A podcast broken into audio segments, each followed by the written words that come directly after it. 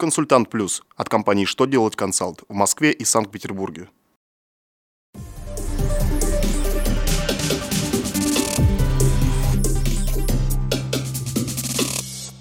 Добрый день! Для вас работает служба информации телеканала «Что делать ТВ».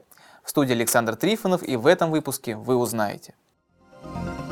Нужно ли экспортерам восстанавливать НДС по основным средствам? Какие разъяснения дал Верховный суд по поводу банкротства предпринимателей? Когда применяется новая форма расчета РСВ-2 ПФР? Итак, о самом главном по порядку. И снова о восстановлении НДС при осуществлении экспортных и других операций, облагаемых НДС по ставке 0%. Минфин спросили, надо ли восстанавливать НДС по основным средствам, используемым в производстве экспортируемой продукции. Финансовое ведомство ответило, что норма о восстановлении налога при осуществлении нулевых операций утратила силу с 1 января 2015 года. Полагаем, из этих разъяснений можно сделать вывод, что налоговые органы тоже не будут настаивать на восстановлении НДС, если основные средства станут использоваться в операциях, облагаемых по нулевой ставке.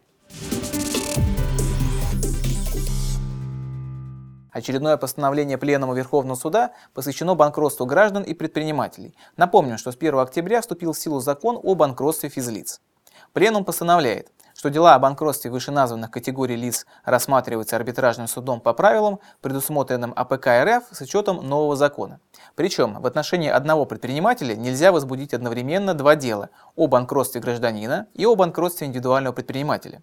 Дела рассматриваются арбитражным судом по месту жительства. Право на обращение в арбитражный суд с заявлением о признании должника банкротом обладает сам должник, конкурсный кредитор и уполномоченный орган. Начиная с расчета за 2015 год, главы крестьянских фермерских хозяйств должны применять обновленную форму расчета РСВ-2 ПФР.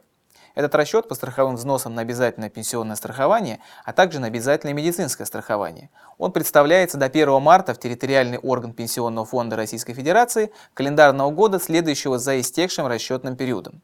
Представить его можно как в бумажном, так и в электронном виде. Документ был официально опубликован 13 октября. На этом у меня вся информация. Я благодарю вас за внимание и до новых встреч.